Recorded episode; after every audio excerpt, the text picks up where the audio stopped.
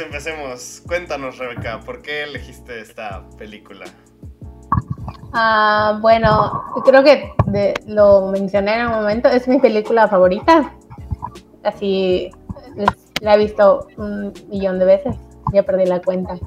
Como por el 2005 perdí la cuenta de cuántas veces verla.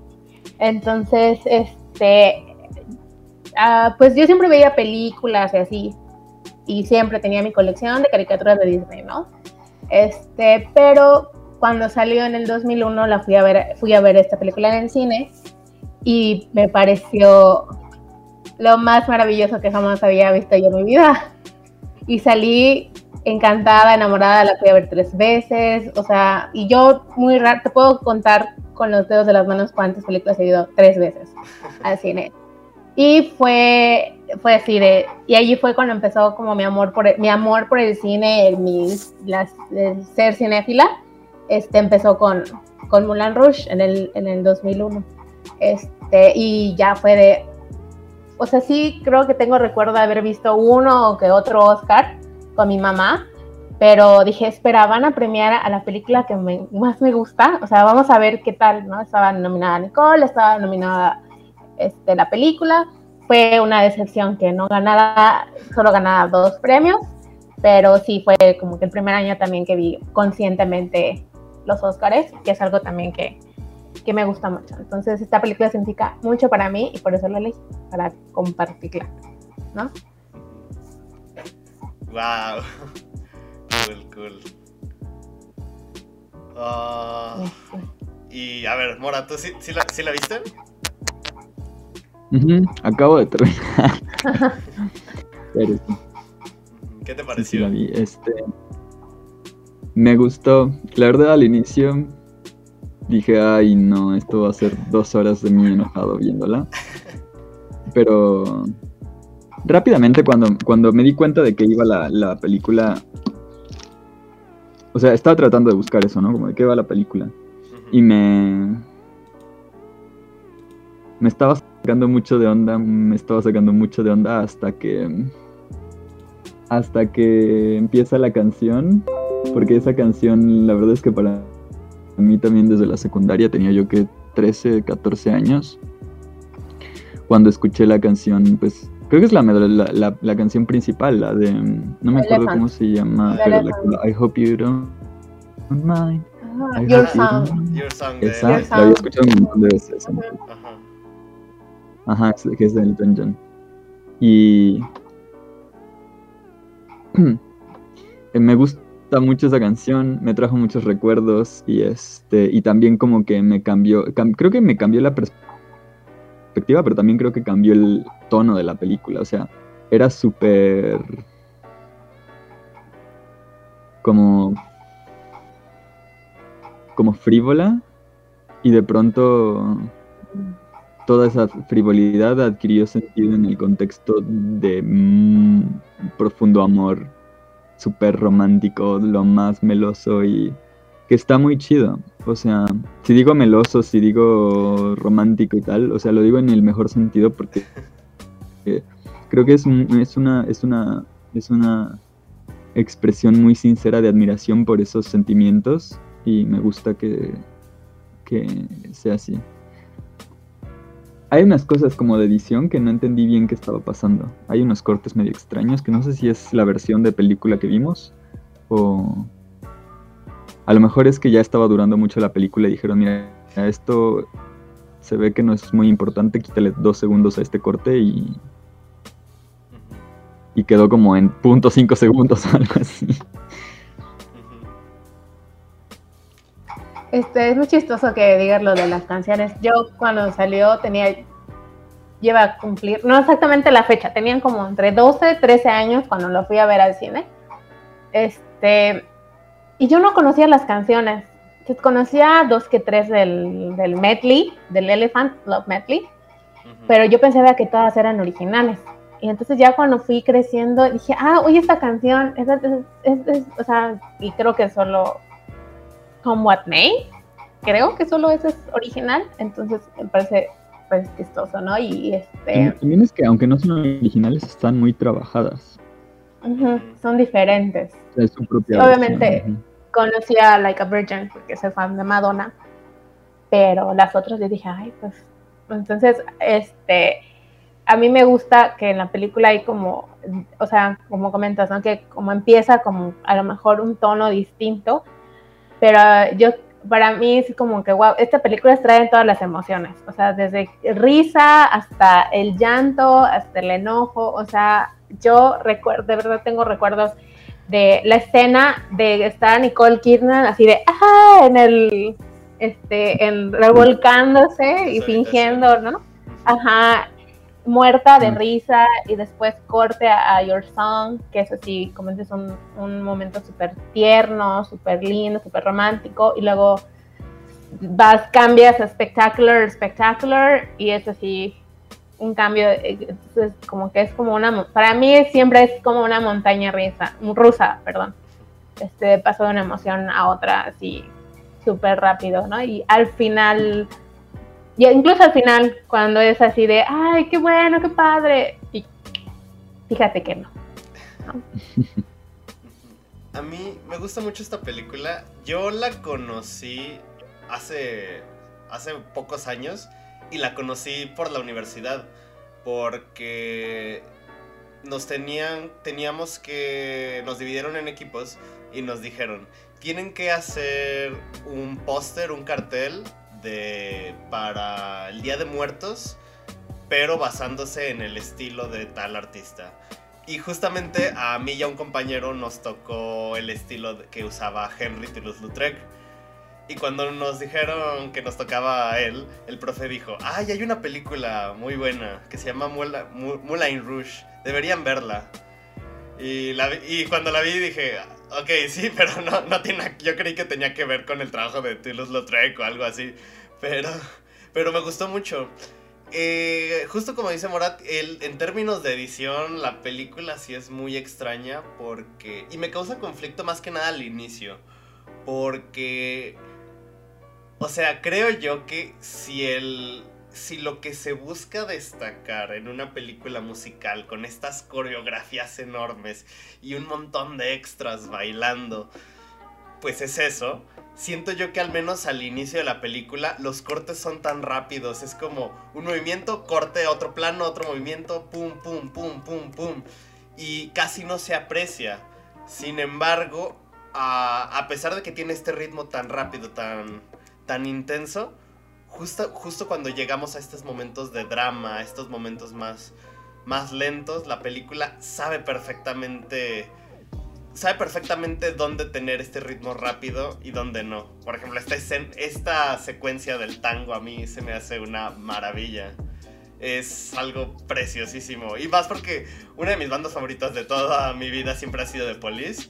Y ver esta, esta versión de Roxanne que hizo Sting ahora convertida en un tango es wow. Pero, pues de hecho, o sea, es que a mí la película me gusta mucho. Me acuerdo que una vez también era como las 2 de la mañana y tenía el Blu-ray y dije, ah, pues voy a ver la versión con comentarios del director. Y me gusta mucho cómo el director también se expresa y habla de cómo la grabó. Por ejemplo, toda esta escena del elefante eh, me, se me hizo muy interesante cómo grabaron eso en cuatro días, un día por pared. O sea, era como de todas las escenas con esta pared, el primer día, el segundo con la otra pared, el segundo con la otra pared, y así para ir coordinando todo. Porque pues son las cuatro paredes de una habitación y se me hizo muy interesante. Pero pues sí, lo que más me gusta de la película es cómo contextualiza y usa todas esas canciones de 80s y sobre todo 90s para que cuenten algo más allá de la historia. Que no sea solamente escuchar a los personajes hablar y, ver la historia, sino que con las mismas canciones puedes entender un poco más de todo lo que está ocurriendo. Además de que el tema de el amor es todo, es, wow, me encanta. Digo, difícilmente, no es tratar de buscarle defectos, ¿no? Difícilmente le puedo encontrar un pero. El otro, ayer estaba encontrando, no, pues a lo mejor le falló esto. Ya no, ya ni siquiera recuerdo qué, qué, fue lo que pensé.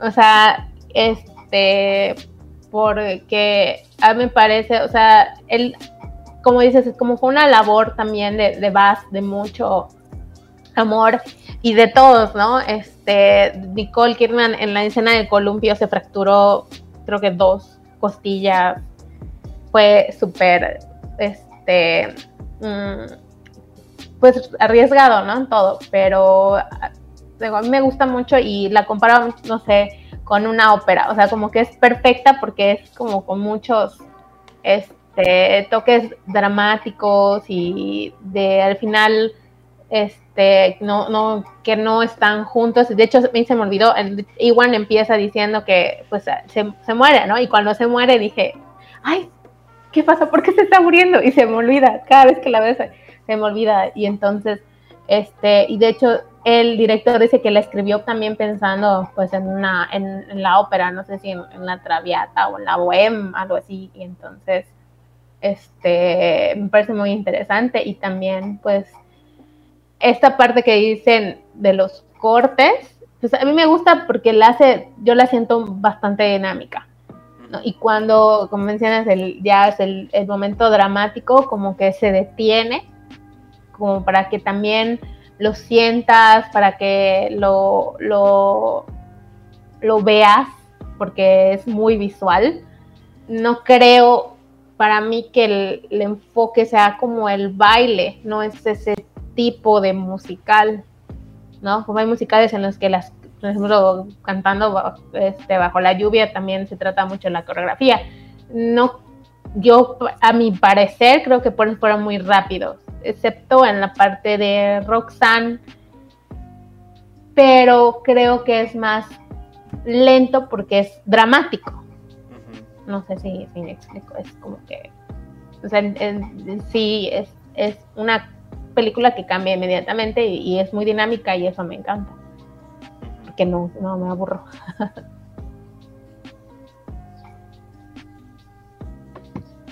Sí lo noté, pero yo aún así creo que es que hay unos cortes que apenas se ven. es, o sea, no es, no es solo el hecho de que sí que sí se nota que va muy rápido, pero es que hay unos que apenas se ven. Como cuando creo que cuando presentan al, al matón por primera vez, que dice que mi, mi mayordomo, no sé qué le dicen, lo resolverá de la, única, el malo maloso, que dice que lo resolverá de la única forma que se puede resolver, y hacen un corte a la cara del malo, pero es como, ¡pum! corte, uh, vuelves. como, ya, pues. O sea, y no, no le vi la cara, es como, no supe qué pasó. Y a eso es a lo que me refiero con que creo que sea, a mí se me hace que ya estaban viendo que duraba mucho y, y esos algunos cortes ahí medio que parecía que no eran tan importantes, dijeron, ay, pues que quede de 0.5 segundos y no pasa nada. Y sí, sí, sí, creo que sí pasa. Porque en serio creo que varias, varias veces vi como que es que no veo qué está pasando. No vi lo que me mostraron. Y bueno, creo que no es tan grave, se entiende en general, pero... De nuevo, no sé si es la versión que vimos o que es descargada o no sé, pero a mí me da la impresión de que hay algo raro. Y si yo le pusiera un pero, el, mi mayor pero sería que ponen a Nirvana para cantar que están haciendo espectáculo. O sea, creo que lo hacen, ya después me imaginaría que lo hacen como para chocar, como para que de verdad al inicio, o sea, me da la impresión de que realmente al inicio es como que... ¿La canción? Eh, no sé si... No, yo tampoco lo mucho, pero sé que... Ajá. No es la, el espíritu de la canción. Y, bueno, no sé cuál sería como que el espíritu de la canción. No, pues es, es, es, mucho más lista de. O sea, sí dice, creo que, creo que dice some weird spectacle. Uh, pero como estoy aquí como es como es como la ironía del, del mismo de él mismo cantando que, que se siente como basura okay. y, y, y este. Y que aún, o sea, que se siente como, se siente mal de él estar cantando y haciendo show. Que eso es parte de, como no puedo creer que yo esté haciendo esto. O sea, es que, no sé, que se siente mal. Ah, creo que lo parte es Here we are, uh, entertainers, stupid and contagious. Es como que el fragmento, ¿no? Que, sí. que se utilizan. No, no, no sé muy bien, pero pues igual quizás sí puede ser, como mencionas, algo irónico, quizás. No sé si esa es la intención, no. Sí, pues No sé. también, o Sí, sea, pues, sí choca poquito con la intención de lo que fue Nirvana y de los ideales de Kurt Cobain. Pero, ah, no sé. Yo, yo creo que la película sí es muy inventiva. Ujú. O sea, mezclar tantas canciones de... Y chida. ¿Qué pasó? O sea, o sea, me refiero a que es, es un, es un, es una, es un, es una queja muy particular y, y también es de la parte en la que yo estaba así como, ay, ¿de qué se trata esto? Entonces sí entiendo que no es, no, no tiene mucho, mucho lugar esa, esa queja, pero pues esa es mi queja, ya, o sea, porque mencionaron algo de que si le dieran alguna, si le pusieran algún, algún pero. Pero no, me gustó la película. Sí. Ay, no sé. Aparte viene, pues es del 2001. Es de una época, pues es de inicios de siglo y creo que al menos durante este siglo, creo que, ¿cómo decirlo? Forma parte de una época donde ya los musicales estaban yendo para abajo, yendo en declive. Ya no había como mucho interés en producirlos. ah, en un sentido original, de no hacer películas originales. Y bueno, yo la verdad sí desconozco si la película es realmente original o si fue adaptada. Pero... Pues creo que sí es muy original en el sentido de cómo, cómo hacer las cosas. Sé que hay un musical ahorita en versión de teatro de Moulin Rouge, pero no sé si fue antes o después de la película. El musical es original. Las, de hecho, tardaron, bueno, las canciones, las canciones no son originales todas. Tardaron dos años en adquirir los derechos de todas las canciones. Que, y el musical de Broadway sí está, o sea, es directamente basado de la película. Pero a mí lo que no me gustó es que, bueno, mencionabas que las, las canciones eran como de los 80, de los 90. Y cuando veo, los videos de, de la obra de teatro, es, no son las mismas canciones. ¿Cambia? Ahí cambiaron, las, las cambiaron. Y no les puedo decir la molestia que, que tuve cuando escuché, no, esa canción, el, el medley del elefante, lo cambiaron las canciones, sí hay una que otra, pero es diferente. Y entiendo, no he leído mucho, pero por lo que escucho, es más, son más actuales las canciones. Entonces son como después de la película para acá. Entonces, no sé qué tanto lo disfrutaría yo. Tendría que verlo. Este, porque pues yo mi idea era que lo reproducieran tal cual. Bueno, pues ya no, no.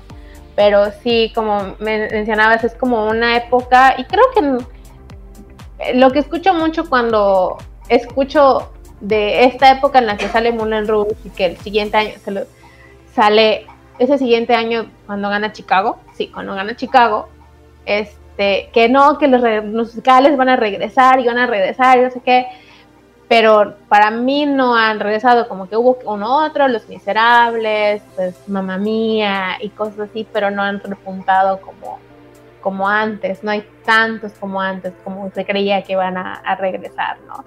Y pues en realidad Moulin Rouge no es un musical original porque no tiene música original. Por ejemplo, como Chicago, que es, o sea, es un musical, una obra de teatro, pero tiene todas las canciones. Eso es como, ¿qué le dicen? Un, ay, esas máquinas donde pones canciones. Jukebox, un Una musical de rocola, jukebox. rocola, ajá. Una, es, una, una rocola, no es como musical de rocola como, como Mamma Mía, como Moulin Rouge, que las, que las canciones son de otras personas, no sé si me explico. Y el- para mí es una decepción porque pues, a mí me gustan, a partir de que vi Rouge me gustan mucho los musicales y trato de ver todos, ¿no? Entonces ahorita tenemos Mamma Mía, el Pitch Perfect, todo, pero no es lo mismo. respecto a eso que dijiste de, que utilizaron canciones más modernas para esta nueva versión en teatro, o sea, no digo que esté bien, pero creo que tiene sentido porque se busca contar la misma historia, pero de una forma más cercana a lo que piensa la sociedad. Bueno, tal vez no lo que piensa, pero utilizando estos elementos, utilizando estas canciones más, más contemporáneas, más cercanas al tren de pensamiento actual. Es como, ay, sé que es un ejemplo pésimo, pero es como esto que hicieron en la película de La boda de mi mejor amigo, la mexicana, que cambiaron la canción de Aretha Franklin por Amante Bandido. O sea, yo- Bueno, ese es otro. ay, yo no, no, no vi la película, gracias a Dios. Está buena. Este, am, y, o sea, entiendo, ¿no? El punto, digo, como fan de la película, sí es como una frustración que yo tengo, pero sí entiendo, ¿no? Entonces, entiendo, ¿no? Que, que tendrían que verlo desde la perspectiva, pues, moderna, que puedan, te puedas, te puedas conectar tú como nueva audiencia a, ay, esta es una canción que me gusta, o como le pasó a, a- a Mora, ¿no? De decir, es que me gusta Your Song.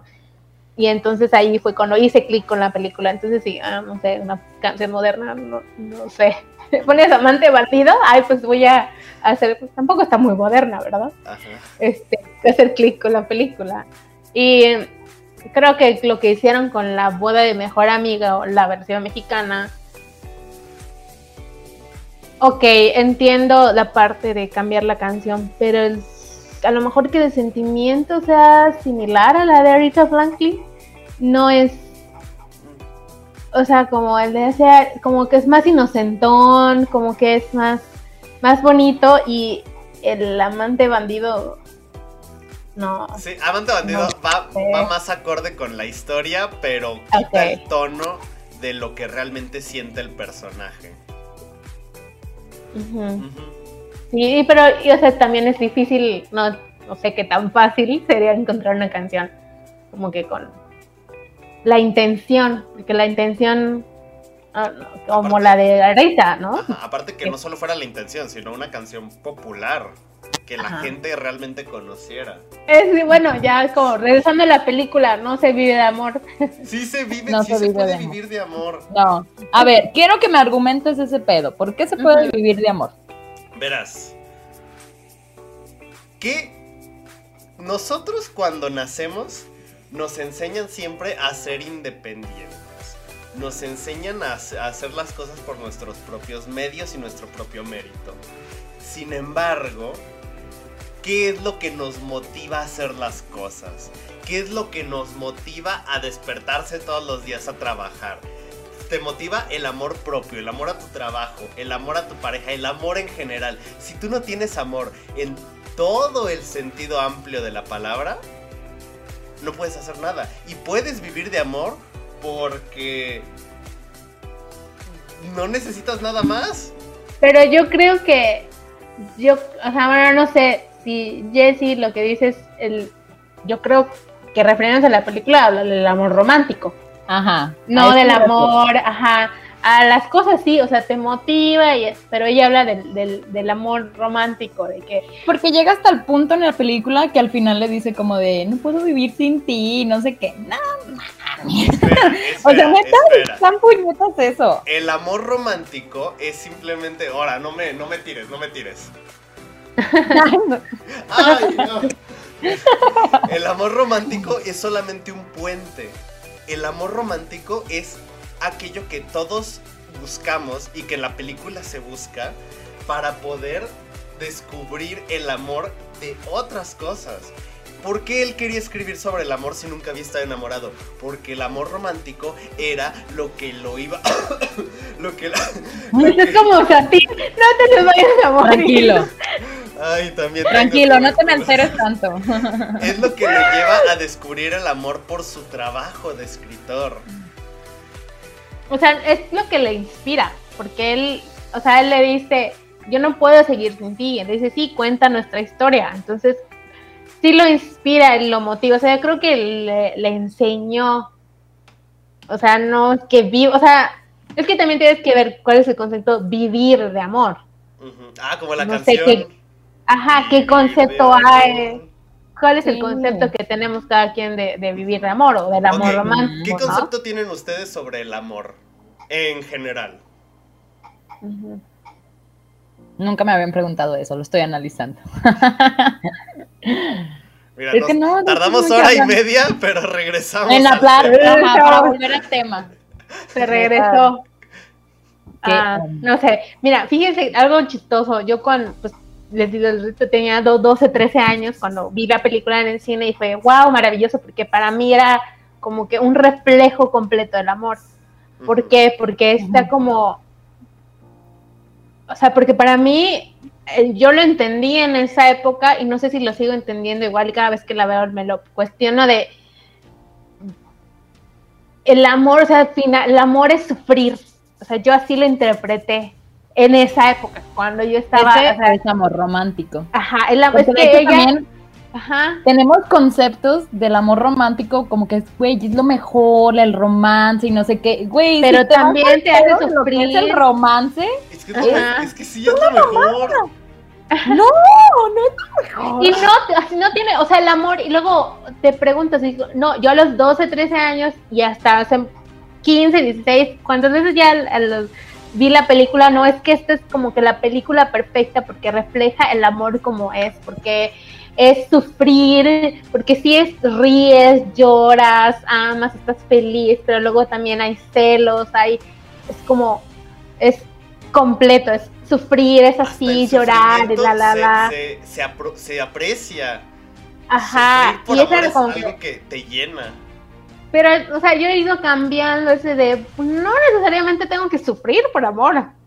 O sea, no necesariamente así es la vida, ¿no? Y, pero algo con lo que sí me quedo y creo que es, creo que sí es muy valioso el- lo que dice el, el- el actor, ah, no me acuerdo cómo se llama, o sea, el que el, el argentino, nunca, no sé si dicen su nombre, nunca, no recuerdo, que dice, sin, sin confianza no hay amor y eso creo que sí es, es muy válido. Esa versión de Roxanne en, tango, uh, neta, yo la vi y dije, ¡ay, quiero repetir esta parte! Estuvo bien padre. Digo, porque tiene sentido, digo, no digo que, digo que tiene sentido también porque tenemos que ver los tiempos, ¿no? O sea, se supone que es el París de 1900, entonces tampoco no puedes como que, um, ¿cómo decir? Pedir mucho, pues. Estaba toda esta idea de lo mismo, de que ella era, o sea, ella hasta lo menciona así como que es de las personas que vende su amor a, a los hombres dispuestos a pagar. Y de hecho, si te fijas al inicio, cuando le presentan, o sea, que ella canta la de Material Girl, eh, está diciéndoles como que el mejor postor, o, o como si ella fuera un premio, pues, que se tiene que pagar, y por eso tiene que ser al mejor, al que le pague mejor, pues. El el, que le dé, pues, más. al que dé más dinero, ajá, y ella va a ser el premio a esta persona. Digo, o sea, también digo, si tiene que ver con los tiempos. Yo creo que si ahorita quisiera, o sea, no, no digo que no haya lugares así, pero creo que son menos constantes, pues, al menos en visitas. Y bueno, Yo digo que decía. sí, pero ya de otras cosas. Ajá. Ah, sí. Como No, hay ahí así tal cual, no. Ay, no, decía la otra- el Mora la parte de no, de Nirvana, ok, pero también la parte de Material Girl es como que, lo, o sea, si ven el video de Material Girl, o sea, es lo opuesto a. Ella no es que diga, o sea, es completamente la idea opuesta de la canción. Sí, de La hecho, intención. La. Ujú. La- Bien. la película.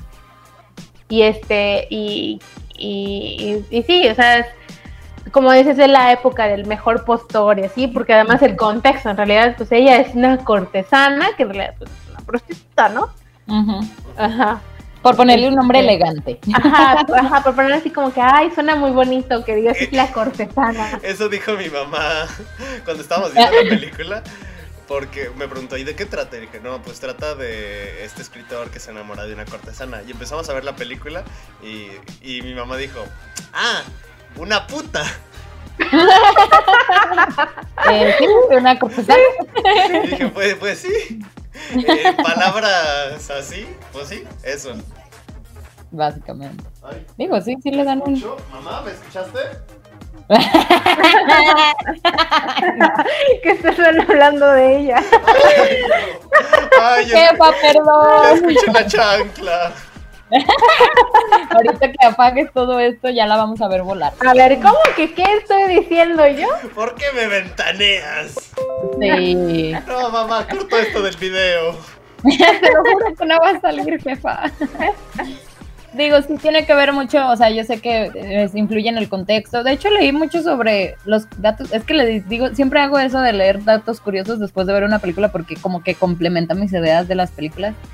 Yo, o sea, está, no digo que está basada en hechos reales, pero pues realmente el Moulin Rouge yo no creí que existía. Eh, O sea, realmente sí hay y se, se maneja como un teatro cabaret, no tanto como nada más un cabaret, sino un teatro cabaret es lo que quisieran, o bueno, fue lo que quisieron hacer con la intención, ¿no? De volverlo un teatro cabaret para que fuera como de más como, ajá, ajá, como de clase, ¿no? como de clase, Legal. como que no se viera, que no se viera que estaban cosas del bajo mundo y cosas así, Así ¿no? Porque de hecho decía que nadie se arrimaba para esos lares o al menos no era bien visto si te veían por ahí porque era como que, ay, ahí va a la, a la Sí, y- oscuridad de los seres. Ay, ay, no recuerdo, o sea, de, de- este, en la, de hecho esta película, cuando estaba yo en la universidad, estaba tomando una clase de, de psicoanálisis y nos pidieron an- analizar una película con todos los conceptos que ya habíamos visto. Y me, eh, hicimos, eh, hice equipo con otra chica que esta también es su película favorita. Y entonces nos pusimos a analizar del ello, del super yo y, de, y, y del yo, que el, el super yo del papá, o sea, es- en o sea, el análisis fue de Christian, ¿no? Ujú. El, el super yo de él, o sea, la persona que te dice las reglas y todo esto es el papá, que desde el principio le dice, o sea, externalizado de vas a ir al mundo de perdición y vas a perder tu, vas a perder tu vida con una bailarina de cancán. Y entonces Ujú. él llega y le pasa esto. Y él al principio no quiere, porque ya internalizó todo lo que le dice el papá. No, de verdad no quiero ir a perderme, pero pues puede más su, su ello, su, el, el decir, el dejarse llevar y el querer aprender todas estas cosas para poder escribir, ¿no? Que en Digo, realidad- también eso, eso me, se me hizo muy interesante cuando inicia la película y sí menciona lo de quiero escribir del amor, pero el único problema es que nunca me he enamorado. Digo, ahí va mi, ahí va mi, o sea, mi pedo con esto de que él, él, él toma como si el amor solamente fuera como enamorarte. Y digo, enamorarte nada más es un paso al sentir amor, no es como que, eh, eh, ¿cómo, ¿cómo explicarlo esto? O sea, el, el amor No es un proceso, el enamorarse Ujú. es un proceso y no es solamente un sentimiento, o sea, es un proceso por el que pasas y termina en algún sentimiento. Entonces, por eso me dice como, se me hizo como, incon- bueno, no incongruente, pero se me hizo raro que lo haya manejado así, como de, ¿cómo voy a escribir del amor si nunca me he enamorado? Yo sé Es que sí es un O proceso. sea, Espera, yo espera. creo que él quería... A ver, ¿qué? Yo a ver, ¿Yo? ¿qué? ¿Yo? ¿Qué? Sí. No, pues no sé quién. Creo yo que. Ah, mira, no quiero arrojar términos, pero el tipo de amor que tienes tú con tu pareja es el amor más completo que puede haber en términos de lo que es el amor. ¿Por qué? Porque tú estás amando a alguien y estás siendo amado de vuelta. Si tú te amas a ti mismo, pues te amas, pero pues es nomás, pum, de un solo lado porque es de ti para ti. Si tú amas a tu trabajo, igual, es solamente unilateral. Pero el hecho de enamorarse es bilateral porque no solamente quieres a la otra persona, sino esa persona también te quiere a ti. Y entonces es- existe esta co- correspondencia entre ambos donde te vale madre si esa persona ah, hace cosas que a ti no te gustan. ¿Por qué? Porque tú lo toleras porque aceptas a esa persona, porque la quieres, porque a pesar de todos sus defectos, tú dices, sigo disfrutando el tiempo que paso con esta persona. Eso es amor. Ay. No, pero eh, mira, es que tú también lo estás diciendo. Ay, pero no. O sea, ay, pero espérate, espérate. No, o sea, sí entiendo esa parte porque yo también entendí más bien esto del concepto del amor, porque puedes amar a tu mamá, puedes amar a tus hermanos, puedes amar a tus tíos, pero son personas que tú nunca escogiste, ¿no? Y que por ende, por tu misma relación que ya tienes familiar, empiezas a amarlos. O sea, los amas a unos, a lo mejor otros tíos dices, ay, pinche tío, su madre. No sé, puede ser. Pero sí entiendo cuando dicen como de a tu pareja siempre la escoges tú y a lo mejor por eso es que tú tienes ese sentimiento de amor. Pero si también lo piensas, o sea, tú también escoges a tus amigos. Entonces tú también puedes amar un chingo a tus amigos y es el mismo. Es una, es una, una relación bilateral porque tú estás ofreciendo algo y ellos te ofrecen algo, pero no en el sentido como atractivo. Sí, pero en el sentido de una pareja, a pesar de que también tú quieres a tus amigos y ellos te quieren de vuelta, con tu pareja es mucho más íntimo, porque comparten todo, O literalmente. sea, íntimo, pero No sé qué amigos tengan. pero-. No, no, no solo, no solo íntimo físicamente, viven juntos, duermen en la misma cama, Pero Yo- eso no significa que tengan comparten el cepillo intimidad. de o sea, dientes. Eso no significa como, como que intimidad. O sea, puedes tener, yo creo que puedes tener más intimidad también con un amigo emocional Sí, claro. que con una pareja. Es más, yo creo que hay ocasiones, o sea, no digo, yo la neta no, no he hecho eso de separar. Yo usualmente como que nomás digo y digo y a veces me meten un pedote por andar diciendo tantas pendejas, ¿verdad? Que pienso. Pero, o sea, yo también he tenido el grado, he pensado que, o por lo menos me ha pasado con amigas mías, que más bien me cuentan a mí muchas cosas, más bien a mí que a sus propios esposos. No digo, les cuando ya están dicen. casadas. Ajá. Ajá, cuando ya están casadas. Entonces, ese nivel de, in- de, de intimar es otro pedo. Ujú. Sí, Sí, porque hay cosas que a tu pareja no le dices por, por, por miedo, por querer quedar bien. O por pena también, hay veces, porque, o sea, hay veces que me cuestionan o me preguntan cosas amigas que están, o sea, que yo digo, ya estás tan casadas, supongo que ya ese es otro grado porque ya pasaste tu etapa de enamoramiento y la, ya es amor y te casaste y la chingada, y yo no sé. Pero, y me han contado cosas tan sencillas, así como que, güey, no manches, me manché en la noche mientras dormía la chingada y al día siguiente me levanté y lavé todo y que... la- Y fue como que, pues, está bien. O sea, sí digo como que no, sí, está de la chingada, güey, mancharte mientras duermes, está bien culero esto de la menstruación y no sé qué. Pero, pero Se fue. propio, güey, y se supone que son pareja íntima, güey. O sea, se supone que- montón. No, no.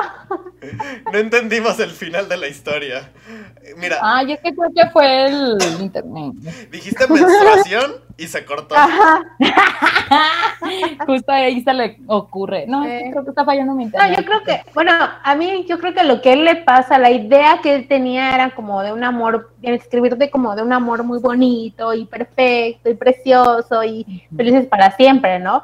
Y entonces le pasa esto, por eso yo decía que era como que un reflejo del amor, porque él pasó del enamoramiento todo precioso a, a estar inseguro, a compartir esta intimidad, pero no estaba seguro de que si lo que ella le decía era verdad. ¿no? O sea, no llegó a, a estar como que en esa intimidad. O sea, yo a veces siento que con él fue como que físico también, ¿no? Pero ya al final siento que ya el, como más ¿Y puro el amor. qué?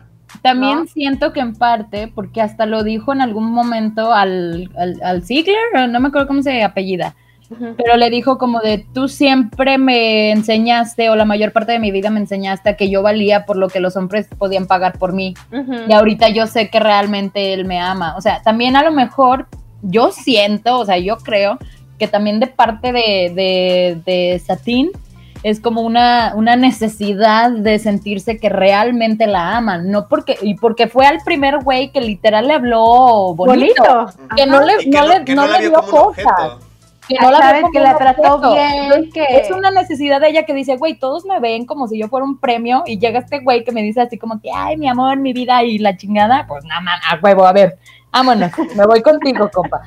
O sea, creo que fue, eso sí es cierto, o sea, tiene mucho sentido, a lo mejor es algo que, que, que te van inculcando también y digo, pasa cotidianamente. O sea, me ha tocado casos de conocer personas que así se ven, que tienen que verse, ver, se tienen que ver siempre bien, o sea, se, te- se tienen que sentir siempre bien como para ser, no como un premio, pero como Pero para ser un buen, un buen, como, como, como un, ay, ¿cómo les dicen?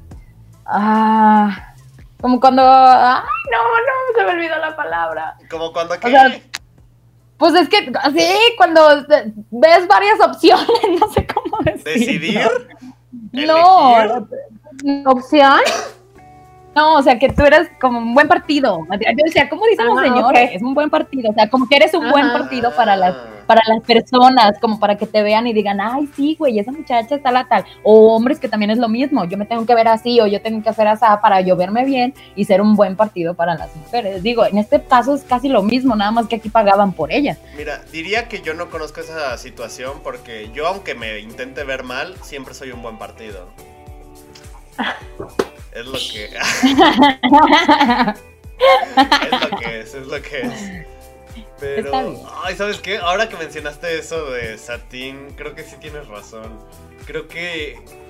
Sí es como un escape al ser la primer persona que la trató bien. Pero... Digo, porque realmente apenas le canta esa canción. Sí, y es dice como- estoy enamorada de ti. Es como la ironía, ¿no? ¿No es eso el amor en la vida real? O sea, piensa. Tú conoces, ustedes dos. Enamorarse en un día de una persona que esperen, No, ni un día, o sea, cualquier Ustedes canción dos. de Bueno, en No, una no. canción, en cuatro minutos. En cuatro minutos ya, ay, te amo. Ustedes conocen a un güey. O huella. Según sea su preferencia. Aquí no discriminamos. Bueno, X, conoces a alguien. conocen a alguien, alguien. Y dicen, pues está guapo, es buena onda, pero hasta ahí. Lo conocen un tiempo y dicen, pues X ni me va ni me viene. Pero hace una acción, dice una cosa, hace una mínima, mínima, mínima cosa que hace que ustedes digan, ya, me quedo con esta persona. Así es el amor en verdad. No mames, no, qué miedo. No. No, no, qué miedo. Bueno, no, ok, ok, tal vez lo exagere mucho. No dicen, me quedo con esta persona, pero dicen, O esta sea, yo- persona o ya sea, me interesa, que me hay- interesa. Hay un, A- a- hay un diferente. que te enamora. Eso creo que a eso te refieres, ¿no? Hay algo que dices y haces clic. ¿no? A lo mejor que no te enamora, pero que te interesa y que ya dices, va, como que lo voy a conocer más. A ver Porque qué además hay ¿no? la Pero no voy que a come- pensar, ay, güey, sí, me voy a casar. Ay, no". Bueno, No, pero mames, toma en no. cuenta que si es tu primera vez, si es tu primera vez sintiendo este sentimiento, sintiendo el sentimiento, sintiendo este sentimiento, pues inmediatamente vas a decir, estoy enamorado. O sea, Y, ¿ustedes no recuerdan su primer novio de secundaria? Como la primer chica que los vio bonito, o el primer, la primer chica que les vio bonito, dijeron, El "Ya, primer me, chique. me quiero o sea, a mí me pasó. Yo tenía 13 años, do- 13, 14 años, y una chica me vio bonito, me respondió a un mensaje por Messenger, porque en ese entonces existía Messenger, y dije, ya está, me enamoré, me voy a casar con ella, listo. Me fui como gordo en Pero- tobogán. Mira, yo creo que eso ya habla más de ti como persona que cualquier cosa. Que del Porque amor. neta, sí, que neta a mí ni, ni con mi primer novio me pasó eso. Nunca neta, te pasó. Ay, gracias, mamá. Nunca te No. pasó eso tampoco. No. Bueno, pero depende, O sea, es ¿a qué edad mí- lo tuviste? ¿A qué edad lo tuviste? 17. Ay, bueno, pero es que es distinto cuando ya estás más grandecita a cuando tú tienes 13, 14 años que eres un adolescente y por primera vez te interesan las mujeres o los hombres y pues llega el sentimiento. Por eso te digo que habla más de que es de cada persona. Porque, por ejemplo, yo a mí antes de los 15 años, la neta ni de pedo me interesaba nada de esto. De que, ay, sí, mi noviecito, besuquearme con aquel, o que mira que me mandó. No mames, me daba un chingo de hueva. Sí, ahorita me da flojera. Ahora imagínate a los 15 años. A los 15 años, ¿no? Cuando es en la, la época. Sí, de hecho, o Sí, sea, yo, sí, no o sea, me yo siento que era, o sea, bueno, hablando de la película, él era como un niño y ella ya estaba como más, o sea, obviamente estaba mucho más experimentada. Claro. Obviamente, ¿no? Y ella sí. ya sabía, ¿no? O sea, porque hasta para que él diga como que nunca me enamoré y así. También él estuvo como que, güey, la amo, la Ajá, amo". fue súper intenso. Era como si le hubiera mandado un zumbido en Messenger y él, "Ah". Así de, se conecta y se desconecta para que lo vean. Por eso digo que también, o sea, nunca vamos a estar de acuerdo o nunca vamos a llegar a ninguna conclusión eh, grupal o en este caso aquí colectiva de lo que es el amor o lo que significa el amor para cada uno, porque eh, la neta es diferente, o sea, cada quien lo ve de diferente Ujú. manera. Es lo que tú me decías esto. Neta, yo nunca tuve tampoco ese sentimiento ni con mi primer novio, porque realmente, o sea, al, al inicio, o sea, a lo antes de los 15 años, la neta no me interesaba. Y a Ya los va a llegar, 17, ya va a cuando- llegar. eh, no, no creo. Te presento a mi o sea, he tenido, no, o sea, sí he tenido ese sentimiento, o sea, sí he, sí he pensado como que, ay, mira, mm, qué pasa. Pero neta, ya pasó un buen de rato, o sea, no es como que, neta, una acción y ya digo, ay, sí, te amo, cap-". no, mames, no. No, pero es O sea, que, sí, mira, sí. llega de la nada. A veces tú estás simplemente en la universidad y pues dices, esta chava está muy guapa, bla, bla, bla. Y de repente ah, tienen una salida de amigos o de repente tú estás trabajando La- con ella en un proyecto. La chica iceberg. ¿Eh? Chica iceberg. ¿Esa es tu, estás contando tu historia? No, no, es un ejemplo, es un ejemplo. ok, ok. Y de repente ustedes dos tienen un proyecto juntos. Y ah, ah, en ese proyecto, pues te das cuenta... Y... ya no voy a decir nada. Es Bueno, que yo creo que tú tienes el proyectando, te de, proyectando. el amor ok, romántico. miren, voy a poner un ejemplo que me pasó a mí. Yo, cuando entré a la universidad, vi a una chica y dije, ella, ella, ella, ella, ella, me gusta. Pero Ajá. todo el primer semestre nunca le hablé. Nada, nada, nada, nada. Pero de repente, no era proyección, pero de repente tuvimos un proyecto juntos. Ay, Qué pendejo estoy. Fue en, mi primer, fue en mi primer semestre de universidad. Tuvimos un proyecto juntos y ¿Y qué? ¿Y qué? A ¿Qué ver, pasó? Ya, ya, Te cuéntame. pusiste a cantar. ¡Ay, sí! Pero nunca les pude cantar una No, aguanten, no, no spoilen la historia. Ah. Bueno, el punto es que a mitad yo tenía una idea del proyecto. Y yo dije, esta idea es mía y cuando se las proponga a mis compañeros de equipo, porque nomás somos tres personas, van a decir, no manches, Alan, eres increíble, eres una pistola. Ajá. Y llegamos al día de la revisión y pues yo llego tarde al salón porque me estaba comiendo una maruchan. Y cuando llego con mi equipo, ella había propuesto la misma idea. Y yo dije, oh, estamos conectados. Creo que este es el amor de verdad. Spoiler alert, no, no fue, no fue, fue todo lo contrario a lo que es el amor. Pero, pues, ¿Ves? son ese tipo de acciones las que nosotros puede que sean algo totalmente sin importancia. Puede que tú ah, le digas a tus amigos y amigas, oigan, ¿saben qué? Vamos a... mm, Vamos a comer hamburguesas y ya, van. Y de repente ves como una persona come de cierta manera y tú dices, wow, esto me llamó la atención de esa persona. Y desde ese momento, esa pequeña cosa desencadena una serie de cosas que hace que te guste, que hace que te, que te llame la atención y que tú le quieras decir, ¿sabes qué? Me gustas, te amo. Porque así es el amor. Surge a partir A de la nada, a, me partir de algo chiquito. Ay, espérame. No. Y yo, ah. Ay, a ti se te hace que, que ibas a decir, ah, ya se fue. Sí, ya me quedé con la tentación de saber qué iba a decirnos. Pura. No. Oh. Es que sabes que, o sea, sí entiendo eso. Yo sé que sí va pasando de cositas, pero es que, mm, es que no sé. Creo que sí tiene que ver mucho el cómo, o cómo, pues sí, lo vas viendo tú, o lo Mira, vas sintiendo tú. Yo sé que Tengo un ejemplo, tengo un ejemplo perfecto. A, A mí ver. me caga que la gente, y me caga de verdad, que la gente, y no, no es mi novio ni nada, ni novia. Bueno, a mí me caga que la gente, ajá. me caga que la gente llegue a mi casa y se quite los zapatos y esté en Mm. calcetines en mi casa. De verdad, lo detesto, lo odio. Perdón, ¿de qué Ajá. me perdí? Me está Es contando una historia de que Ajá, le mira. cae mal que la gente se quite los zapatos. en Odio su que la casa. gente se ¿Y quite los zapatos en mi casa. Pero tengo un amigo que lo hace. Es Mora. No sé por qué lo supuse, la neta. Sí, neta sí. lo supuse. Pero hay un problema. No. Mora, te está diciendo cosas aquí, ¿eh? Yo no sé. No es un problema. Cuando lo hace Mora, no me afecta, no me molesta.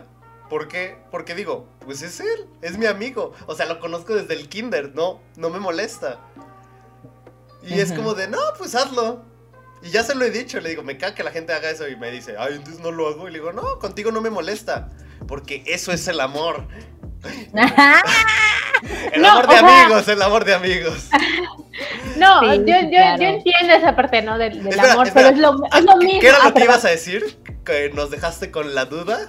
Ah, perdón, es que mi gato se peleó con otra gato, entonces, este, ah, ah, que se me hace que, que, que o sea, que esta, esta parte del, del, del amor romántico, sí, todavía, a lo mejor eh, eh, Jess y yo somos más, bueno, no sé, me identifico un poco más, este, más, cín- no cínicas, pero sí más, ah, ¿no? Y, pero Ujú. yo veo que por lo que estás como, estás como Cristian, ¿no? De, ay, qué bonito es el amor, ¿no? Ajá. Sí, e, es- eso es lo que yo decía, es como que así se me hace, yo siento que sí soy más como, como, como satín de, de, bueno, pero pues, mm, no, sí, tendría, sí tendría que llegar alguien así, wow, súper, como para decir que yo diga, no, pues, mm, creo que sí, ya como pasarme del otro lado, ¿no? Como, o confiar más que nada, porque también a ella creo que le faltaba eso, ¿no? De, de, de confiar y como decías, de que alguien, saber que alguien sí la quiere por, por ella, ¿Por quién ¿no? es? por Claro. quién es y no porque puede pagar, porque en realidad él no tiene, él no puede pagar por ella, en realidad. Digo, porque hasta si lo ves, la, la obsesión que tiene el duque con ella es mera cuestión física, no tanto porque la quiera, um, como decir, como persona, porque realmente ni siquiera la conoce y es como que, güey, tiene que ser mía y va a La ser mía. porque y es lo y más como- cotizado del lugar. claro, y es una obsesión nada Y- más, y él- pero y él no lo dice. que la quiera. Ajá, y él, lo, él dice, o sea, no me gusta que la gente toque mis cosas. Ándale. Entonces sí, es un-. Él sí, es, cierto, para, para, para él, ella es un objeto. sí. Y, y ella, o sea, lo que decías, de- ella la siempre la trataron como un objeto. Y en cambio él, aunque sí a veces me da la impresión de que Christian la idealiza y también es algo físico, creo que ya al final ya es como un amor mucho más puro, pero ya también no tan idealizado. Él ya pasó por, por los celos, por todo este proceso, entonces ya es más real y cuando él ya está listo para afrontar la realidad, pues se muere, ¿no? Ella Porque la verdad también cuando están en el show y, y, y que le da, o sea, que está detrás del escenario y todo y que de repente salen juntos, le dice como que "Ay, cuánto te debo, aquí está tu dinero y no sé qué. Neta, y el güey la trata súper mal. O sea, neta sí fue como que, o sea, yo entiendo que estés dolido, yo entiendo que estés dolido y que, y que quieres saber qué está chingas pasando, pero güey, la trataste de la chingada, No, o sea, no literal, ahí le dijiste, Ajá, No, o sea, no, le- no. literal le dice, ya pagué mi, como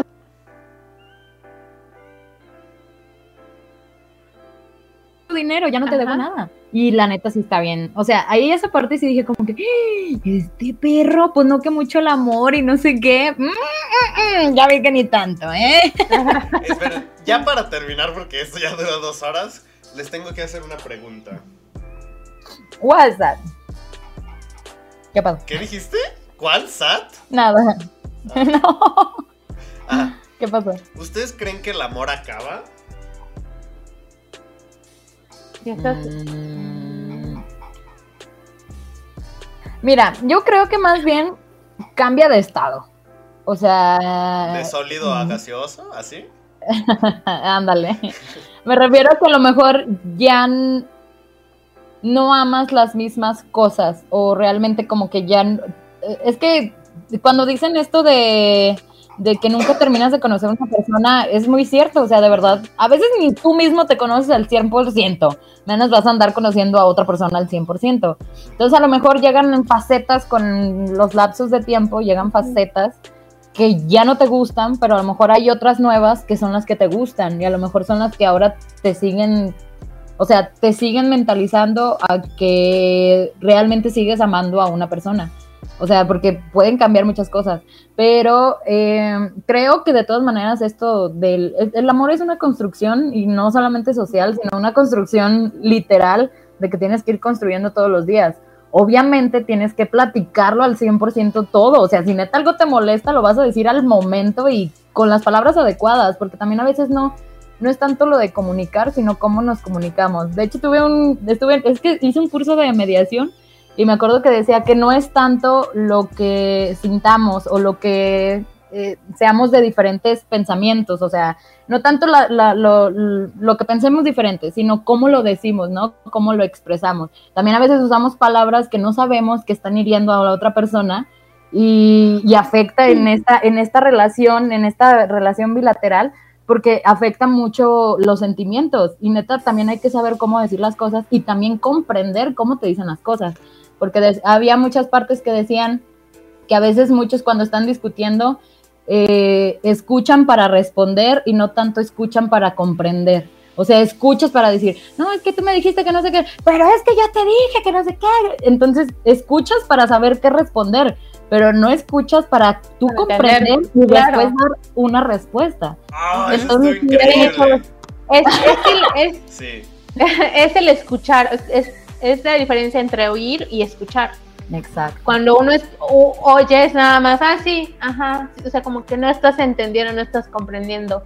Cuando escuchas, ya estás como prestando atención y estás tratando de, comprender, sí, en, como, o sea, creo que lo dijiste muy bien, en la, en la maestría, o sea, que cuando tú estás escuchando a un cliente o un paciente, o sea, tienes que escucharlo para poder comprender y para poder devolverle eso y para poder apoyarlo.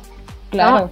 Y en muchos, como terapeutas, muchas veces lo que te pasa es que estás escuchando como para saber qué preguntar después. Y en lugar de en realidad prestar atención a lo que la persona te está, diciendo. Claro. Y, preparar la siguiente pregunta.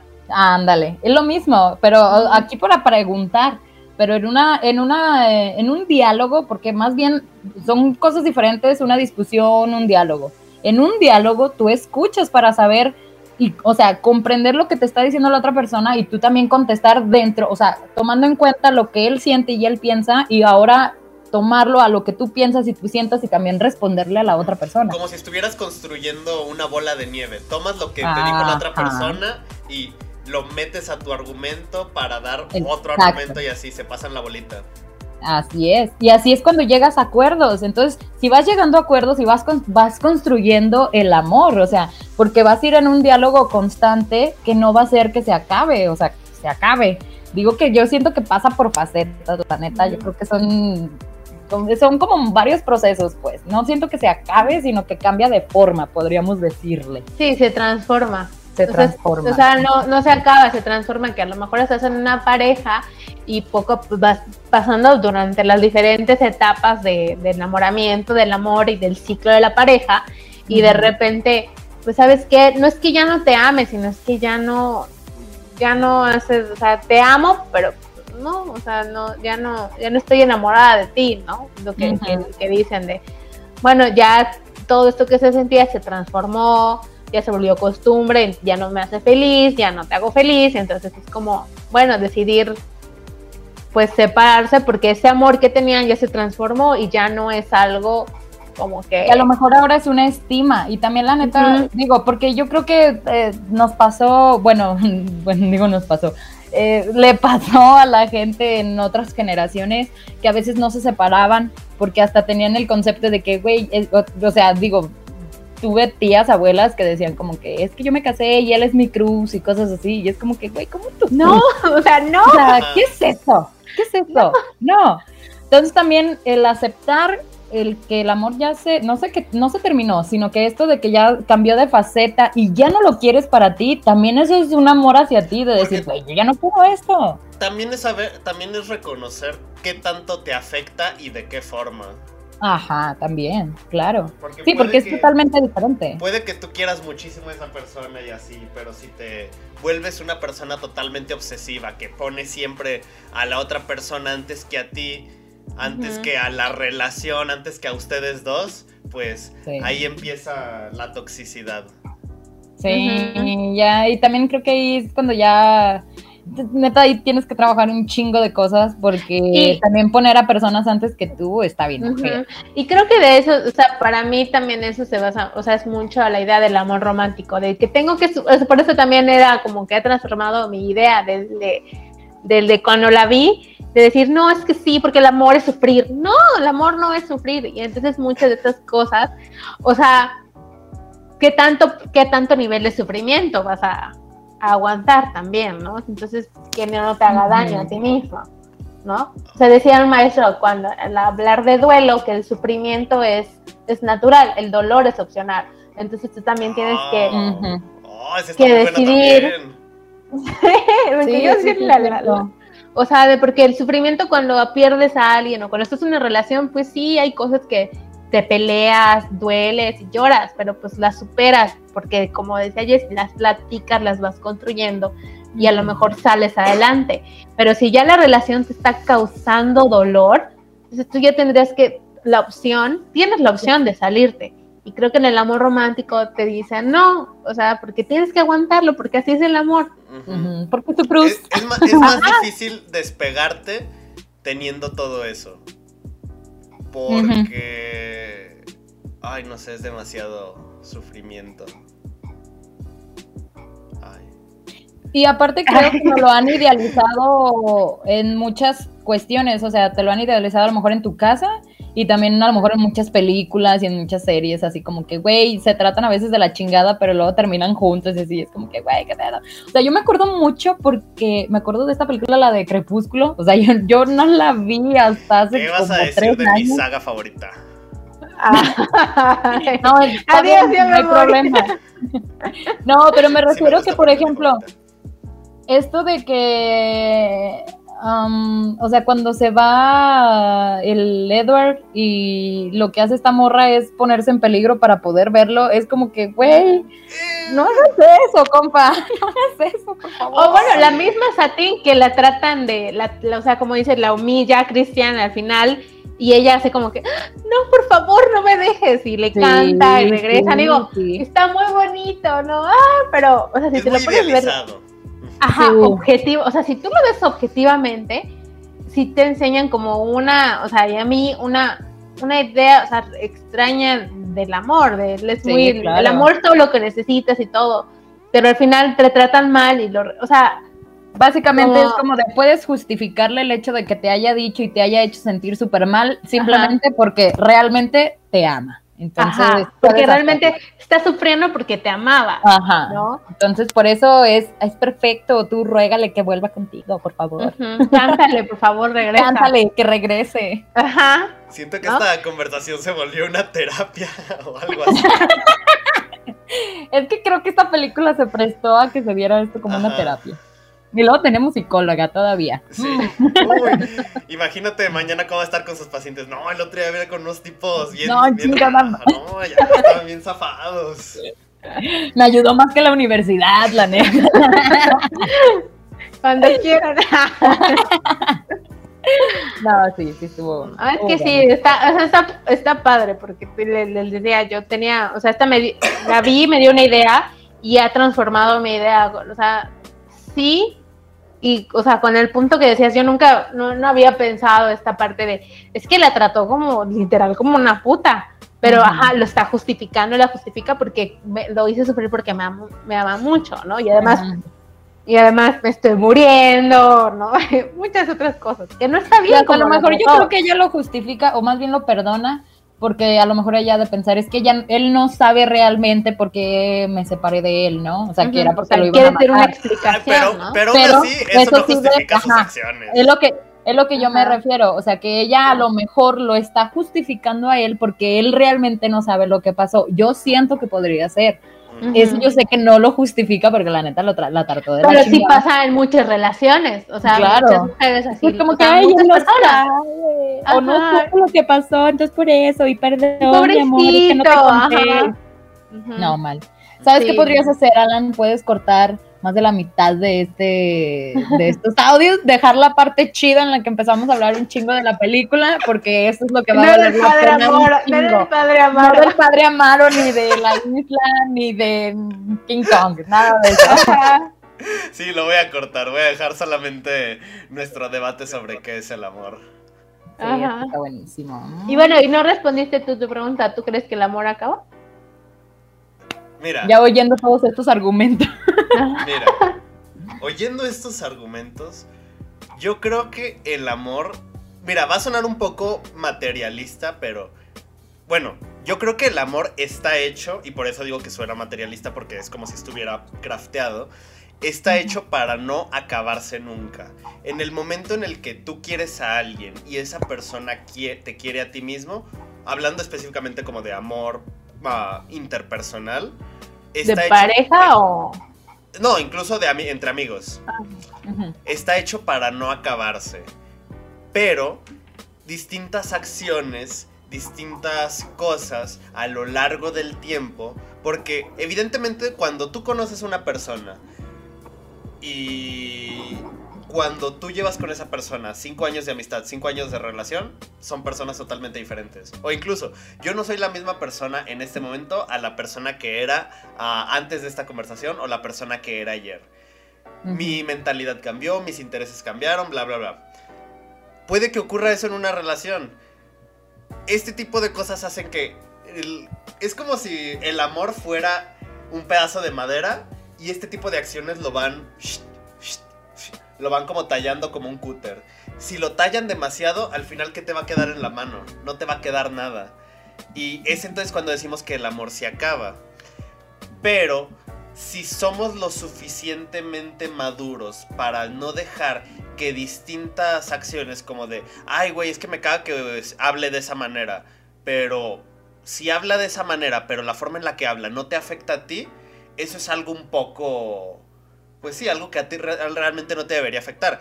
Pero si de repente hace a cosas que a ti te molesten o que a ti te lleguen a afectar, ahí es cuando tú debes decir, ok, tal vez el amor que siento por esta persona, el cariño, me está afectando y debo separarme.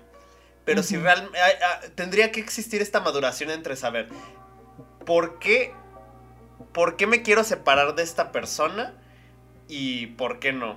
Y, ay, no sé, ya me hice bolas. O sea, ya te fuiste al grado de cuando se termina el amor. Y ni siquiera nos explicaste Ajá. qué pedo. Sí, sí les No, expliqué. sí, sí. El amor está No, hecho sí. para no acabarse, pero existen cosas que lo hacen, pues sí, deteriorarse. Pero radica en nosotros la decisión de saber si esas cosas que lo están deteriorando realmente lo deterioran o realmente deberían deteriorarlo o son cosas simplemente a las que les damos demasiada importancia. Como por ejemplo, volvemos a mi ejemplo de las patas. ok. Supongamos que yo tengo una novia. Supongamos. O sea, ¿cuál es tu deal breaker, no? O sea, como, ¿qué, qué, qué cosas estás dispuesto a aguantar, Ajá, supongamos. no? Yo tengo Ajá. una novia y vivimos muy felices. Nunca peleamos. Bueno, pelea, te- tenemos las típicas peleas de una pareja y así. Pero de repente ella se quita los zapatos y yo digo, ¿sabes qué? Te voy a terminar porque te quitas los zapatos. Es como de, Güey. Hay que darse cuenta de si realmente eso es una, un verdadero motivo para que... Ajá. Por ejemplo, si hiciera eso y se quita los zapatos y sube los pies en la mesa cuando estamos cenando con mi familia, ahí yo diría, pues bueno, ese es un motivo todavía un poco... porque me afecta a mí y afecta a los demás. Pero sería hablarlo. Y si Pero lo vuelve a hacer, Ajá, se tiene que hablar Ajá. primero. No puedo, Ajá. no puedo Eh, decir no vas a simplemente, no, ¿sabes qué? Pero- Me, me cagan tus patas. Cortamos. Ajá. Mira, yo también lo veo porque, por ejemplo, yo también tuve, o sea, bueno, una amiga mía también le molestaba, que de hecho ya lleva varios años, lleva como tres años con su novio. Y a mí la neta me cae muy bien, o sea, el chavo me, se me, me parece muy agradable, es muy bonita persona, pero siento que no van acordes. Y yo sé que a veces también los, los, los polos opuestos se atraen y está bien, no hay ningún pedo, pero hay cosas que de verdad de ser tan opuestos como que no congenian chido. Por ejemplo, algo que le molesta mucho a mi amiga es que a su novio nunca le gusta salir ah, como con personas, pues, o sea, por ejemplo, si un día nosotros vamos, no sé, de antro, a él no le gusta ir de antro. Si un día vamos a un baile, a él no le gusta bailar. Si vamos a una boda, no le gusta em, estar nada, o sea, no le gusta estar bailando o algo así, le gusta nada más estar sentando como que tomando y así. Y es algo que le molesta a esta chava porque me dice como que, güey, yo quiero que cuando vayamos a las fiestas, bailar con mi novio, o cuando vamos de antro, pues perrear hasta el suelo con él, cosas así, ¿no? Pero son cosas que a él no le gustan. Y, yo una vez le dije como, pero ya se lo dijiste. Y a me dijo como que sí, ya se lo dije. Entonces ya es ahí cuestión de que tú valores. O sea, si realmente lo quieres mucho, entonces eso no te debe de afectar porque es algo que no puedes cambiar de él, porque así es él y así es su personalidad y a él no le gusta y no porque tú quieras lo va a tener que hacer. O sea, malo. Sí, pero, ajá. Y creo que, perdón, es, creo que es esta parte de, del amor, la idea que tienen muchas personas, es que si me quiere, él va a cambiar por mí. Si me quiere, lo va a hacer. Nadie debe cambiar por nadie. Y no es así. O sea, a mí me, o sea, mis amigas están, tengo una amiga, ajá, que le pasa, o sea, no es el baile, el novio es que ella se quiere casar y él no se quiere casar, entonces está hasta que yo cumpla 40 años todavía, pero no, yo me quiero casar. Entonces le digo, yo ya le decía, ya no le digo nada, le digo, güey, este, pues si tú lo quieres, no importa si estás casada o no estás casada, que estés con él, pues debe hacerse. Pero si para ti es importante, pero muy importante, claro, si para ti es súper importante casarte, pues termina con él y busca otra persona que quiera lo mismo que tú. Ya es como lo que es, como dice, es cuestión de saber qué tiene más valor para ti, Así qué te llena más. O sea, o que estar con esta persona, aunque yo no esté casada, o buscar una persona que, que se quiera casar, ¿no? Y entonces, como que es esta parte que estás dispuesta a sacrificar o comprometerte, no lo sé, pero tampoco debería obligarlo, porque al final tampoco quieres estar con alguien a la fuerza o que se casen contigo a la fuerza, porque ya, ya los... O que haga lo que tú quieras, o sea, también no involucra que nada más porque tú lo quieres lo tienen que hacer, o sea, tampoco no es por eso, o sea, no va por ahí. O sea, que sigan las mismas líneas que tú. Por ejemplo, si quisieran Mm, no sé, tener un perrito. Un ejemplo bien burdo, pero tú quieres tener un perrito, pero a tu novio no le gustan los perritos y viven juntos, por ejemplo. Y a tu novio no le gustan los perritos. No porque a lo mejor platicándolo o algo y él te dice, no, la neta es que me cagan porque tengo que sacarlos a pasear y les tengo que limpiar y, yo no quiero esa responsabilidad y así. Pero tú le dices, no, pues yo hago todo y ya él dice, ah, pues ya no es mi pedo. Pues o sea, ya lo dialogaste y ya supiste qué hacer con eso y hasta a lo mejor él como persona también valora y dice, bueno, no me gustan los perros, pero pues en sí no voy a ser responsable de, no me afecta pues en nada, entonces no hay ningún pedo. O sea, yo sé que es un ejemplo muy así X, pero así es todo, o sea, realmente así es todo. Son cosas de que no puedes cambiar a las personas tampoco y tú tampoco vas más a andar cambiando por la gente, o sea, no también porque te digan, oye, me gustaría que siempre traigas falda, tú vas a traer siempre falda, vas a decir como que tu madre, pues yo sabré. No, o sea, eh, también es como, es que me, tu ejemplo me hace pensar, ¿no? Estaba viendo, viendo Friends el otro día y dice, dice Chandler, es que una vez una chica rompió, uno, dice, no sé, alguna de ellas, de, de, de los personajes femeninos. Es que una vez un chico terminó conmigo porque mi gato no, porque su gato, porque yo no le quedaba bien a su gato. Entonces eso es súper ridículo, ¿no? Pero, o sea, él no estaba a punto, o sea, el chavo, o sea, no voy a estar contigo si mi gato no le cae bien, ¿no? Es ridículo. Sí, qué pedo. Pero, digo, ahí la persona le tomó más valor a su gato que a su novia, entonces también, o sea, es respetable y también hay cosas así que tenemos que entender que no te las debes de tomar personal, que simplemente si no, pues por algo fue y ya, o sea, en este, o sea, tomando tu ejemplo de lo del gato, o sea, a lo mejor tú también como persona que tú eres la que te dejaron por un gato, también vas a, no vas a decir, che vato, güey, o sea, tú vas a decir, pues no mames, prefirió a su gato, pues ya ni pedo. Claro. entonces no sé, la neta, todas estas cuestiones sí son muy, como decir, como muy complicadas de, de hasta tratar. Digo, me acuerdo una vez cuando estaba en el DIF, eh, es que trabajé en el DIF de Aguascalientes y me acuerdo ah, que llegó... Yo dije, ay, ¿a poco eh, fuiste niña del DIF? No, trabajé en el DIF de ahí de Aguascalientes y, y me tocó ver que llegó una, una señora, eh, bueno, tenía no sé, bueno, no me acuerdo ni cuántos años tenía, pone que tenía más de 40. Entonces llegó esta señora y me dice, oye, es que quiero, porque yo estaba encargada de adopciones en ese momento. Entonces me dijo, queremos, queremos, o sea, me dijo así como, queremos adoptar un bebé, eh, mi esposo y yo. Y le dije como que, ay, sí, pues mire, los trámites se inician así, tiene que hacer primero un perfil y luego tiene que, o sea, un perfil personal y luego un perfil matrimonial de cómo su relación, que muestren evidencias de cómo es su relación y todo y qué perfil quieren para los niños, no porque tengan que escoger, sino que a lo mejor a veces también dependiendo de, sus condiciones, ¿no? Que, que, digan, no sé, quiero un niño que... Bueno, es, lo de menos, pues. ya para no meterme en ese pedo, porque me voy a alargar un chingo. Entonces doy cuenta que ya le dije, le dije todo eso, y luego me dijo, oye, pero es que... Em, necesito ver si mi esposo, tenemos que firmar eso. Y le dije como que, pues sí, porque todos los perfiles van firmados, ¿no?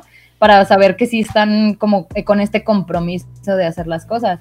Y ella me dice, es que creo que mi esposo no quiere. Y yo de, a ver, aguanta. Entonces, ¿cómo quieren, cómo quieren adoptar o sea, más bien, ¿cómo quieres adoptar si tu esposo no quiere adoptar? ¿Y por qué me dices que por pareja? O sea, individualmente también puedes, puedes adoptar. No porque tú quieres adoptar significa que eres, ¿cómo se dice? Como un buen partido para adoptar. De hecho, el 80% de la gente que quiere adoptar tiene una obsesión con tener un hijo, que eso también influye mucho y los niños no se sienten cómodos. O sea, porque también tienen que ver las condiciones después de la adopción. Si el niño no se siente cómodo, pues ni modo, se regresa, porque tampoco no lo vas a obligar a huevo a estar con una familia con la que no quiere estar, si no es su familia. Entonces sí se me hizo muy extraño eso y le dije a la señora como que, es que señora, ¿cómo me va a presentar un perfil de que quieren como matrimonio adoptar cuando usted me está diciendo aquí mismo que su esposo no quiere adoptar? O sea, para que... El pobre niño, imagínate el niño que vaya, que le des a un niño y vaya y el, y el señor así, yo no quería este niño, ¿no? Literal. Como cuando se casaban a huevo, cuando se embarazaban. Digo, a mí nunca me tocó escuchar a nadie de eso, pero sale hasta en muchas películas. Ay, en mi familia es súper común eso. Ay, no, Concilio Pinal, ¿no? Mujer, casos de la vida real. No, pero pues, no, otra vez no. Los, los recuerdos, los recuerdos de Vietnam. Ay, no. Pero pues sí, eso sería en parte mi conclusión, ¿verdad? sí, pónganse de acuerdo, dialoguen todo, tienen que expresar bien sus cosas, hablen con palabras que no sean ofensivas y tratando de pensar también en los sentimientos de los demás, porque está bien ojete que te hieren tus sentimientos. ¿Cómo recuperas tu corazoncito? nunca lo recuperas realmente, pero... No. Pero eso, es, eso es parte de lo hermoso que es el amor. Sí, claro. es, que es lo que yo digo, hasta, hasta, dolor, lo, hasta el dolor lo disfrutas. Por ejemplo, ¿nunca te ha pasado que te batean y cuando te batean dicen, ay, qué rico me bateo? Bueno, o sea, lo disfrutas. no. ¿No? O sea, te, duele, te duele y te pones muy triste, pero incluso en el momento dices, bueno, hasta esto se, se siente, me hace sentir, ah, ah, qué bien se siente, ¿no? Es que, es que, es que no manches, Alan. no. Es que por eso digo, o sea, a lo mejor tiene que ver. Ay, no, ¿qué, clase de persona soy? Te estás exhibiendo. Pero no, no estoy Es que no sé, por ejemplo, a mí si un día alguien así me dice como que, ay, ¿sabes qué? Siempre no quiero nada, es como que, ah, ok, no hay pedo, güey, arres. O sea, no sé, no me lo tomo nada así como que a huevo tiene que ser porque yo quiero o porque a huevo nos conocimos ya tenemos que estar juntos o tiene que pasar forzosamente algo. Y yo creo que como me lo tomo tan así, pues realmente no siento como ni dolor, ni tristeza, ni nada. O sea, a veces sí digo como que, ah, güey, hubiera estado chido, pero nada más. O sea, tampoco es como que, güey, no vale decir, me acuerdo, no me imagino. No, pero pues no lo he sentido, entonces ah, ¿cómo Ah, bueno, ah, ok, ok, ok. Ah. Por eso es como que no. ¿Cómo? A mí me gusta sentir cualquier cosa que me haga sentir vivo. O sea, ya sea algo feliz, hasta. Y como te dije, incluso esos momentos donde te sientes triste porque, pues, terminó tu relación, porque te batearon eso. Pues Ujú. te hace sentir algo. Y tú dices, mínimo este sentimiento me... Pues sí, disfruté el tiempo que estuve con esa persona. Disfruté incluso la forma en la que dijimos, ¿sabes qué? Esto no va a funcionar. ¿Sabes qué? Te odio, me caes mal, vete de mi vida. Y ya. Pero disfrutas. Creo que romantiza demasiado las cosas negativas. Sí, ya, creo, creo que sí lo haces. Por eso digo, creo que sí lo haces de más. Yo, yo creo que sí. Oh, vaya, vaya, vaya. Eso, esa impresión me da. La próxima No semana no elegimos película, me van a terapear. Terapia de grupo, por favor. Nos vamos a juntar, vamos a agarrarnos de las manos virtualmente. Así. ¿no? Vamos, vamos a, recon- vamos a reconstruir tu idea Vamos- del amor Así. es. No, no, mi, idea del amor está muy bien deconstruida. y lo vamos Más a, bien vamos a vamos a construir algo nuevo. No, no, tu idea del amor está medio mal, medio. Pues 50-50. No, mira, el amor, mira, mi idea del amor y ya. Mi idea como tal del amor es. El amor. Pero se- tu idea de cómo permanece el amor, eso es lo que está No, a ver, mira. medio. Mi idea del amor es. El amor se crea a partir de ciertas microacciones que te llaman la atención. De Ajá. algo. Y esas microacciones conllevan a que, tu, a que tu mente se interese por ese algo o esa persona. Es entonces cuando existe esta fase de enamoramiento, donde tú das y recibes algo a cambio. Y cuando ya recibes y das algo a cambio, no importa si no es en igual medida, eso ya es amor. Siempre y cuando sea algo que... ¡Ah! No me tires otra vez. Siempre y cuando sea algo positivo, algo que de verdad te haga sentir pleno, algo que de verdad haga que tu cuerpo esté en una homeostasis. Y el amor se debe mantener ah, siempre con una comunicación, siempre dialogando acerca de qué es lo que va deteriorando la relación y si esas cosas que la deterioran realmente la están deteriorando o solamente son chaquetas mentales tuyas. Ujú. Entonces, neta, lo que necesitamos que deconstruyas es esto de, del, ¿cómo se dice? Lo del dolor y el sufrimiento y todo ese ¿De pedo. cómo romantiza Neta, las cosas le tristes? gusta, De cómo romantizas todo ese pedo, eso sí necesitas trabajar. Todo lo demás está chingón. ¡Ayúdame, Ese pedo. psicóloga! Ese, ese pedo sí lo necesitas trabajar. Ve a terapia, por favor. Ah, ¿Por qué? ¿Por qué? Porque es la idea de que, o sea, es, es- les digo, o sea, yo a lo mejor por eso he desarrollado, o sea, es la idea que yo cuando salí del cine así, güey, el amor es sufrir, el amor es Sí. dolor, y si no dueles, no ama, y si no duele, no es amor. Y no, o sea, no necesariamente. sí, es que debe doler. No, Siempre y cuando no, ese dolor ¿por qué no te afecte tanto. O sea, Ay, no, No, sea, que yo, yo- yo entiendo que es, o sea, el dolor sí es normal, es lo mismo, repito, es, es natural. Ajá. sufrir es ya es una opción. Pero cuando el amor ya te está doliendo, entonces dices, no, o sea, el amor no es, obviamente el amor no son cosas bonitas y mariposas y, y todo color de rosa, ¿no? De rojo en, en este caso, ¿no? Ah, Sino porque también hay, también hay peleas, también hay, hay discusiones, pero como que saber sobrellevarlas y solucionarlas y para que se transforme la relación. Pero si ya es una algún constante de dolor y que te gusta el dolor, ya eso ya se llama No, masoquismo. go- o sea, Eso ya eso es de que me gusta. Ok, cosa. ok, mira, eso de Que te gusta el dolor. No, no, no. O sea, No, que lo disfrutes. Tú no, no es, tanto, no es tanto que lo disfrute, sino. Ay, es que creo que se descontextualizan es que mira, yo creo que más es bien. como es que Gatel. tú- Me están sacando de contexto. O sea, No, es como- que yo creo que más bien tu, o sea, yo siento que tu pensamiento en eso es más bien de que amas las cicatrices que deja el amor, en este No, caso, ¿no? tampoco. Cualquier cosa. No, o sea, pero me refiero a que es algo que pasó y que pasó, o sea, ¿cómo, cómo te lo explico yo también aquí?